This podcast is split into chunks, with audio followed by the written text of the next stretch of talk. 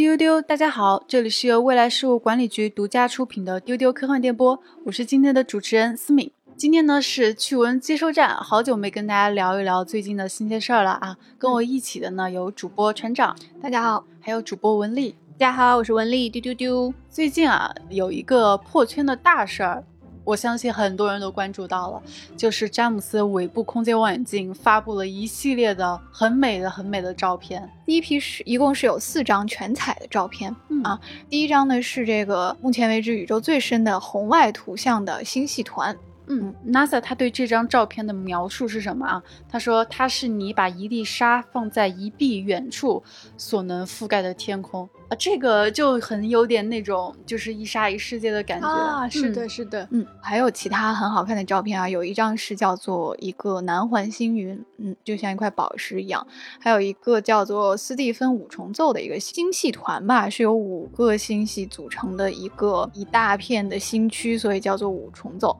啊。还有一张特别特别壮观的是船底座星云，其实我是特别喜欢斯蒂芬五重奏的那一张，这个官方描述呢是里面有五。个星系，但实际上你看到这张照片，最先映入你眼帘的是三个发着白色光芒的团子啊！对对对对 对，特别闪。然后我看到这张照片，我第一反应，哇，精灵宝钻哎，三颗。这么一张我们能在电脑、手机上刷到的图中呢，它是包含五个星系，它距地球有二点九亿光年，一下子就感受到了这个宇宙的深邃。就这两天，大家都在疯狂的看那个哈勃和韦伯的对比图哈，因为真的是肉眼可见的技术的跃进，就有一种戴上眼镜看宇宙的感觉。啊！突然，所有东西都变得高清了，然后很多细节也看得清了。所以，就是这批照片的意义，其实就是在我们看到了迄今为止最清楚的宇宙。它现在的观测能力呢，用这个项目的首席科学家这个约翰马瑟的话说，就是它可以从地球上看到月球上一只大黄蜂发出的热量。哇哦！对。在韦伯望远镜拍摄的首批全彩照片中，最辉煌的一张就是莫过于那个船底座星云。嗯，就是像夜晚月光下崎岖的悬崖，正中间那个山峰的引号高度啊是有七光年。嗯，就很多人已经把它做成桌面了。对，因为因为它是唯一一张那个横图。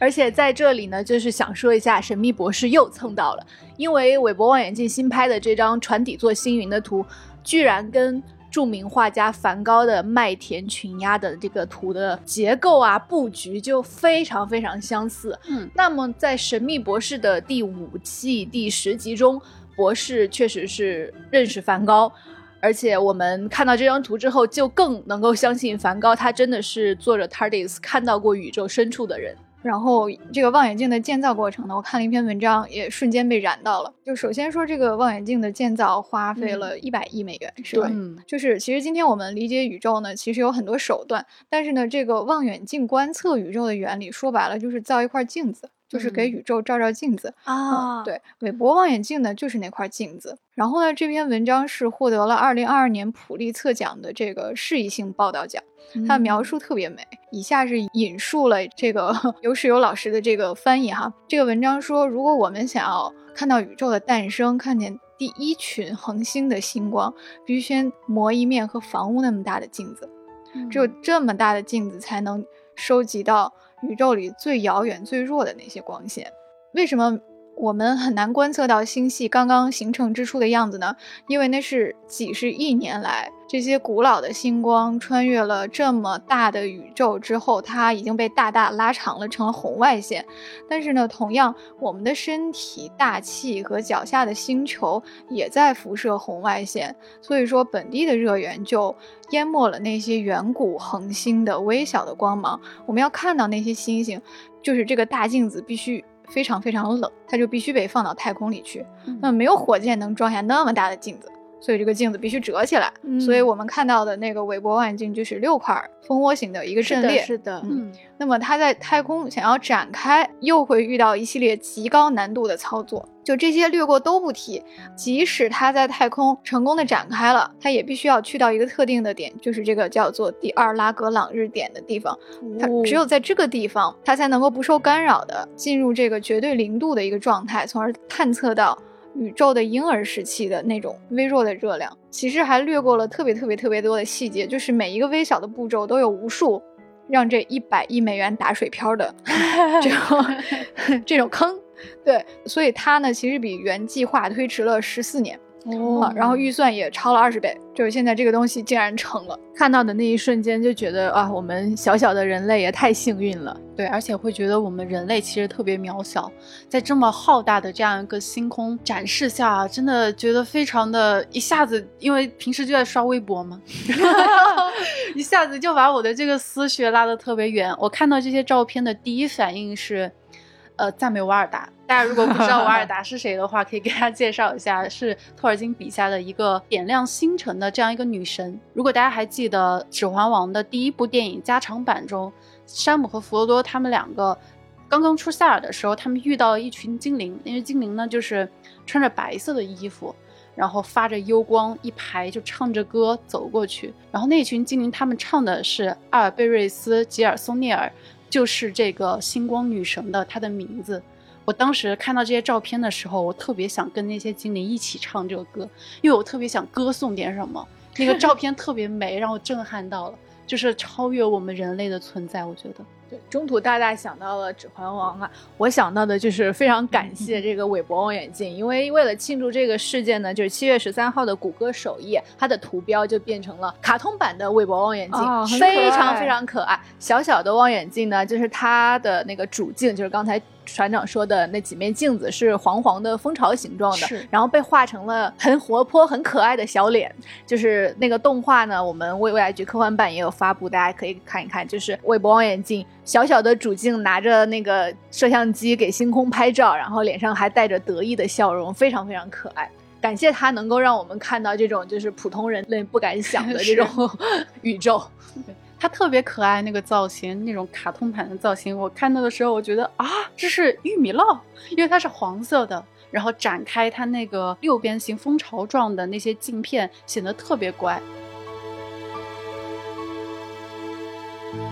那说到这个对太空、对其他星球的这个探索和发现啊，最近还有一个非常重要的事情，在七月十二号呢，未来局发起了新航天与新时代太空科幻电影的高峰论坛。嗯，哎，这场论坛的这个阵容简直就是重磅级的。参与这场论坛的嘉宾有国家空间科学中心原主任研究员、博士生导师吴季老师和北京理工大学宇航学院特聘教授。中国空间学会理事张晓敏老师，然后电影这边的老师们呢，有华人影业副总裁制片人许志勇，然后以及丢丢的老朋友中国电影资料馆电影文化研究部主任研究员博士左恒老师，还有指导了《风平浪静》《少女哪吒》等电影的导演李霄峰，嗯然后主持人呢就是我们的未来事务管理局的局长姬少廷。这些专家们呢，就在这一场论坛里深度的讨论了啊，就是太空还有航天题材的这些电影，他们为什么能这么火，以及啊，我们中国作为这个带着五千年文化历史的这样的一个背景，在处理这样的新航天题材或者说科幻题材的时候，有哪些新的不同的文化的表达？刚才我们说韦伯望远镜为什么引起了这么大的轰动呢？因为它让我们看到，今天探索太空还是一个要举全人类之力才能够实现的一个宏大的事业。但是呢，在这个新航天论坛里，我们想要探讨的是，随着这两年商业航天的发展，假如将来普通人进入太空的门槛儿大大的降低了，嗯。更多的普通人可以轻而易举的去到太空。假如太空不再是一个那么遥远、触不可及的地方，那么这样的技术的变化会对整个人类文明产生什么样的影响？以及在这种趋势的影响下，以后我们的大荧幕上会出现什么样的科幻电影呢？我们想看到什么题材的太空科幻电影？除了这些老师们在讲座中特别特别精彩和专业的发言以外呢，当时直播的观众们他们的一些提问也是可以值得一看的。特别是我记得印象很深刻的有一位观众，他是电影专业的啊，然后他说呢，他们拍科幻片总是缺乏专业的指导啊，不是很懂技术的细节，有没有一些建议可以给到？然后吴基老师他就提了一个非常，我觉得是一针见血的建议，就是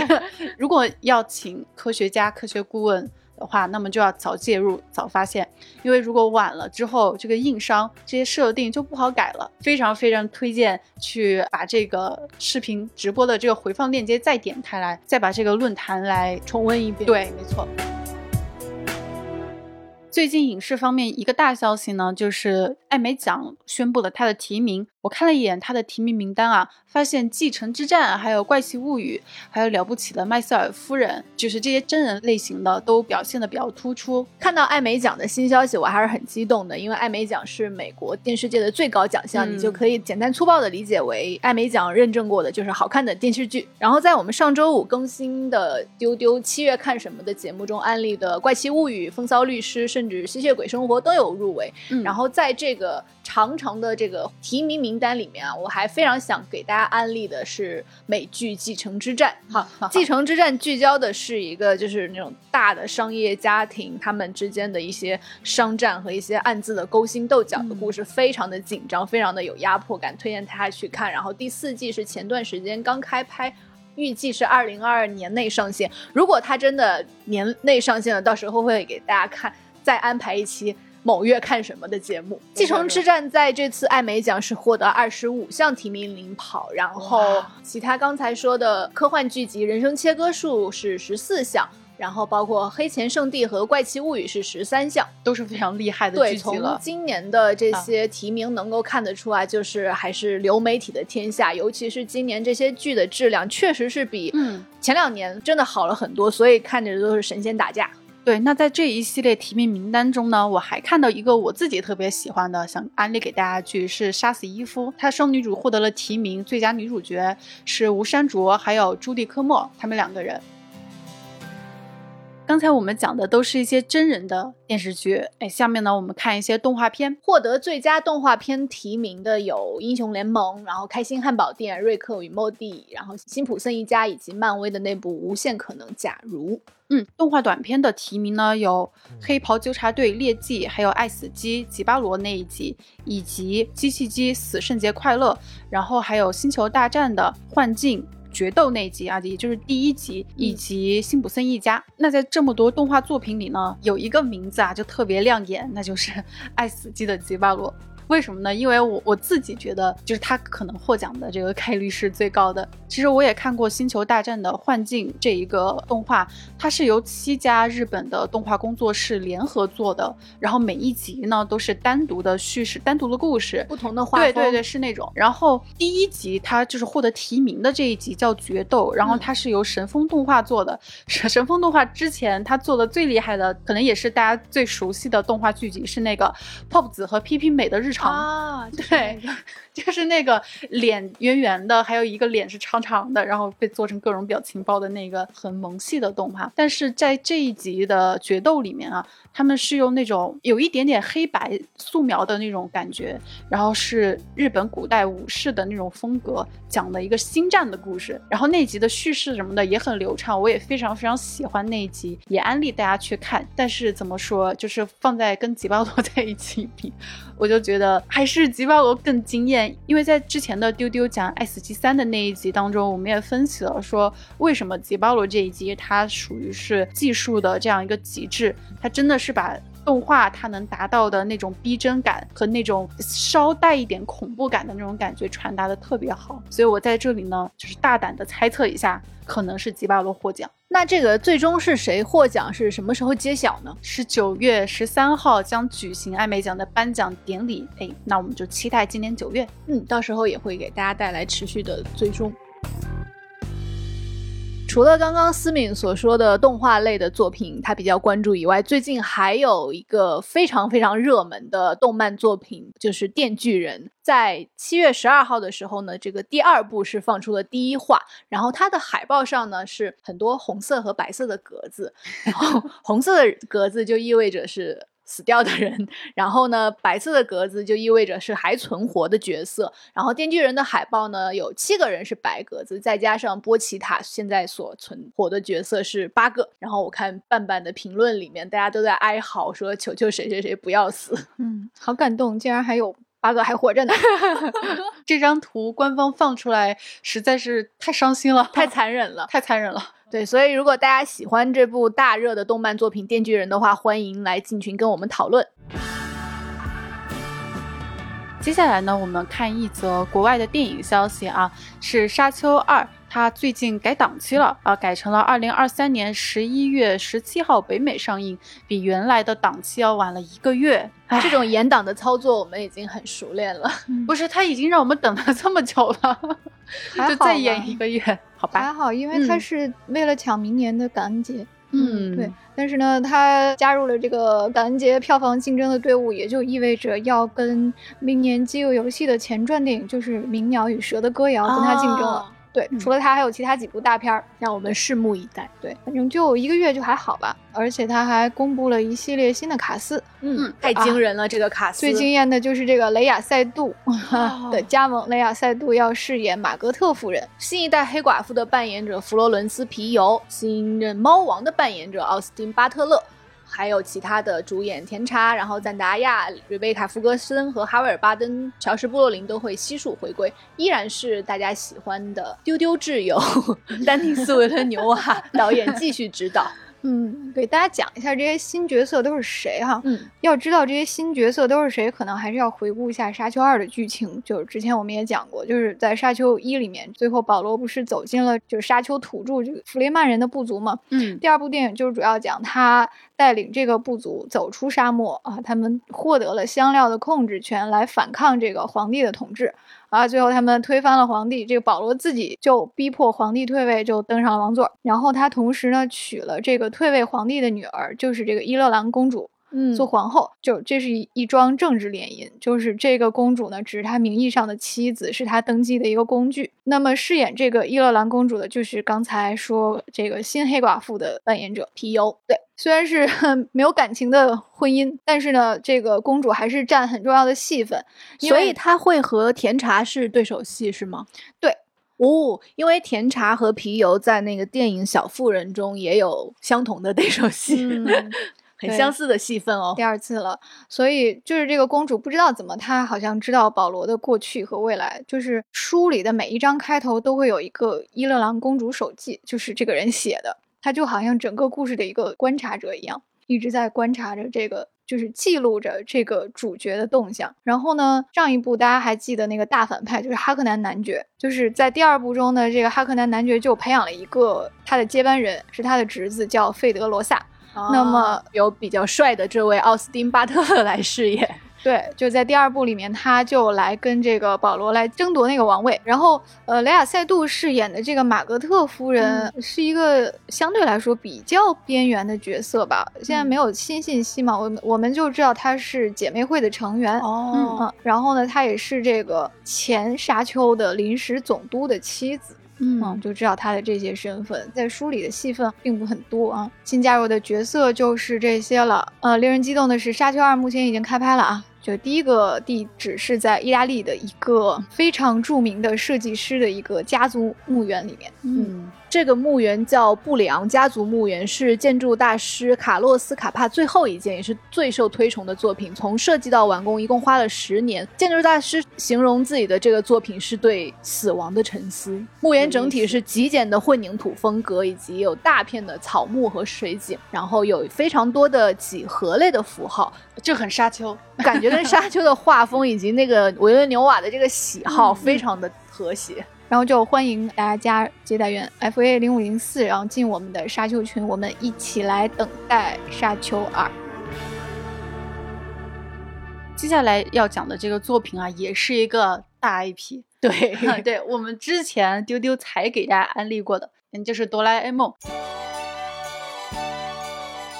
哆啦 A 梦出了新的剧场版《大雄与天空的理想乡》，它公布了预告，然后二零二三年三月份会在日本上映。这个动画片的主要的一个设定啊，就是说在天空中漂浮着呃一个完美的世界，叫理想乡。然后大雄和哆啦 A 梦就会在这样的呃一个世界观下展开冒险。一直特别喜欢哆啦 A 梦里各种关于。天空和飞翔的道具，嗯，可能很多人特别喜欢的就是那个竹蜻蜓。哎，这都 竹蜻蜓是这个吗？我我想说那个是吗？对，非常基础，太基础了。对，我们都太基础了。我想说的是那个凝云气体，哇就是把云凝固起来，然后在上面就可以跳，然后可以午睡，然后还可以把云捏成各种各样的形状。就哎，那个道具可能是呃哆啦 A 梦最受欢迎的 top 十之一吧，我觉得。哦，太棒了！适用于大规模的集体飞行。对，就非常向往在一片云朵上面睡午觉这种神仙场景。这个设定应该会出现在他这个新剧场版里，嗯因为它是一个完全的原创故事。嗯，也会有一些原创的道具出现，比如它就有一个时光齐柏林飞艇，就还挺复古的。因为它之前的剧场版一直都是新老结合，就是 揉一些经典的篇目和设定，然后加一点原创情节，还是挺期待在大荧幕上看到凝云气体这个道具新的故事。嗯，我之所以很期待这部电影呢，就是因为我觉得这个蓝色特别契合哆啦 A 梦。讲这一点呢，就是因为之前好像是郭姐在呃群里面分享了一张某个品牌，她把哆啦 A 梦做成了绿色的。啊，绿色的哆啦 A 梦。对，然后是根据是有一个环保的这样的一个主题还是活动之类的，所以就做成了绿色。但是我看了之后，我不能接受它变成思女就绿色。唯爱蓝色哆啦 A 梦。对，我只爱蓝色哆啦 A 梦，然后我就非常期待啊，蓝色哆啦 A 梦在蓝色的天空中和小伙伴们翱翔。接下来呢，我们来看另外一部作品，也是一个大 IP，就是亚马逊剧版的《指环王》。最近呢，这个作品公布了两支新的预告啊、一支预告呢它是一分钟，然后主要出现的呢是像加拉德瑞尔、像艾尔隆德这些主要角色，他们都在注视着天空中一颗红色的流星，每一个角色都扫了这么一圈，然后就是这样的一分钟的这样一个预告。还有一个预告呢是比较不同的，展现了精灵和矮人，还有霍比特人等族群，然后还有不同的这个地点，比如说精灵王国林顿以及人类王国鲁门诺尔啊这些著名的景点也有展示到，也是差不多呃一分钟左右。对我这些路人来说啊，就是比较期待看到的原因，就是感觉终于有大的剧了。但是呢，就是中途大家讲解的这些呢，我又全部不知道，所以非常期待这个剧到时候九月二号开播的时候，跟中途大家开一下这个看剧研讨会。好的，嗯，中途大大看完这个两个预告片有何评论？就是在保守期待的同时，非常好奇。有一个镜头还是被美到，就是加拉德瑞尔在一艘天鹅船上的场景。呃，嗯那是一个俯视的远景，就是天空中有一群白鸟飞过，然后整个画面是金色的，我也就惊喜了那么一秒。啊，那个镜头还是非常漂亮的。对，呃，我看见的时候，我整个人就啊大叫出来，我好开心啊！因为读过《吉林宝钻》的读者都知道，加拉德尔的母亲她是来自一片叫做奥库隆迪的海港，然后这一下，加拉德瑞尔就是凯兰翠尔吗？对对，啊，这些知识点 不摁着头根本都不知道。嗯，对，是他是他现在新的也就是用的艺名，也就是另外一个版本的凯特·布兰切特的角色。对。哦，嗯，那在原著中呢，这个角色啊，他的母亲是来自一片海港，这个海港叫做天鹅港，然后有很多美丽的。天鹅造型的船只，然后他的母亲呢是这个地方的公主，就是凯特·布兰切特演的这个嗯精灵女王的形象，实际上是一个公主，然后她来自毫无疑问，她肯定得是一个公主。然后她来自的这个地方叫天鹅港，是一个非常美丽的地方。所以当时我看到这个盖奶她在这个天鹅造型的船上的那个镜头的时候，我就大叫出了一声：“是妈妈的船！” 就是为什么看到这个预告片，我还是又吊起了我的一些胃口和好奇呢？是因为其实，在原著里面这一段内容就是没有什么剧情，哦就是所以这一段等于是剧集创作者对，他会原创，对，哦因为原著的话，他写的特别特别的简略，然后没有人物的心理，没有人物的成长，你全部都要用编剧他自己的这个构思去把这个故事给再次的把它挖掘出来。哦所以我特别好奇，就是这个电视剧会怎么样去呈现这些故事。原来如此，好多知识点，好密集。是，啊，九月份快点来，我现在就想看到这个剧。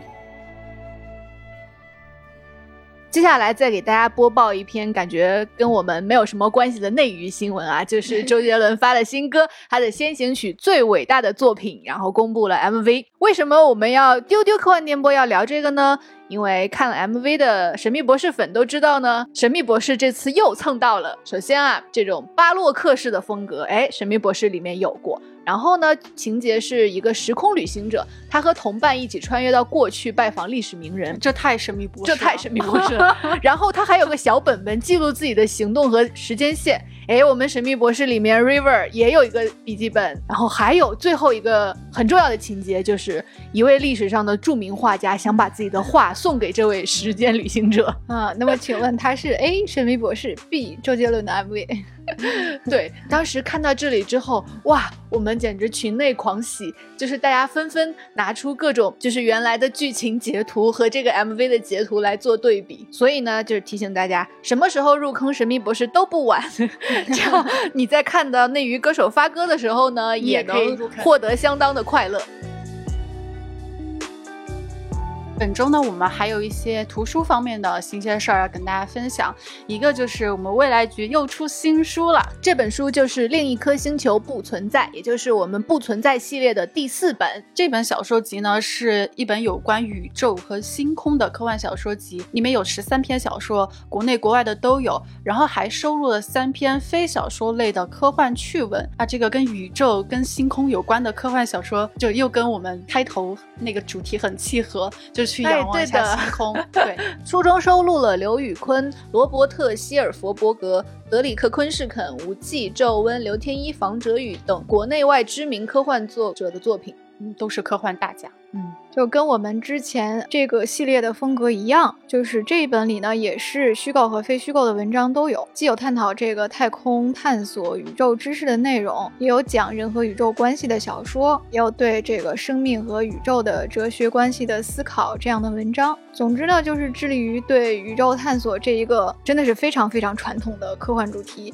进行一个新时代的新的思考。嗯，在当当搜索“另一颗星球不存在”即可购买，也欢迎大家一并购买我们不存在系列的其他的选集，它们分别是《时间不存在》《未来人不存在》和《猫不存在》。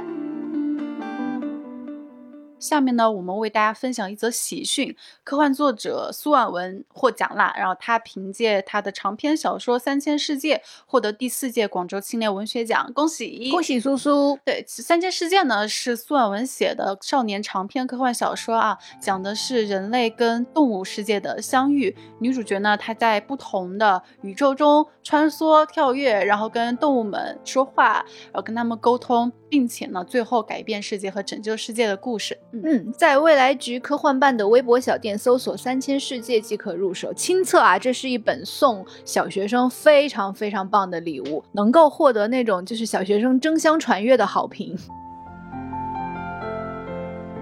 好了，那么今天的资讯就是这样了。可以跟大家预告一下我们之后的节目，因为是夏天了，所以我们有制作一批夏天专辑的节目给大家听。比如说，让你在夏天胃口大开的影视作品，还有一期是关于看不腻的一部夏日的作品，叫《菊次郎的夏天》的节目，欢迎大家锁定丢丢。嗯，都是非常适合夏天看。那今天的互动话题呢，就是我们想问问大家，当你看到。韦伯望远镜它公布的这一系列非常美的星空的照片的时候，你有哪些感想或者有哪些感悟？欢迎分享给我们。微信加接待员为好友，他的微信号是 f a a 零五零四，然后告诉他你要进丢丢群，就可以进群来参加我们的接龙。也欢迎你在下方的评论区跟我们互动。欢迎大家在各个平台订阅、点赞、评论我们的丢丢。那今天的节目就是这样了，拜拜拜拜，丢丢丢。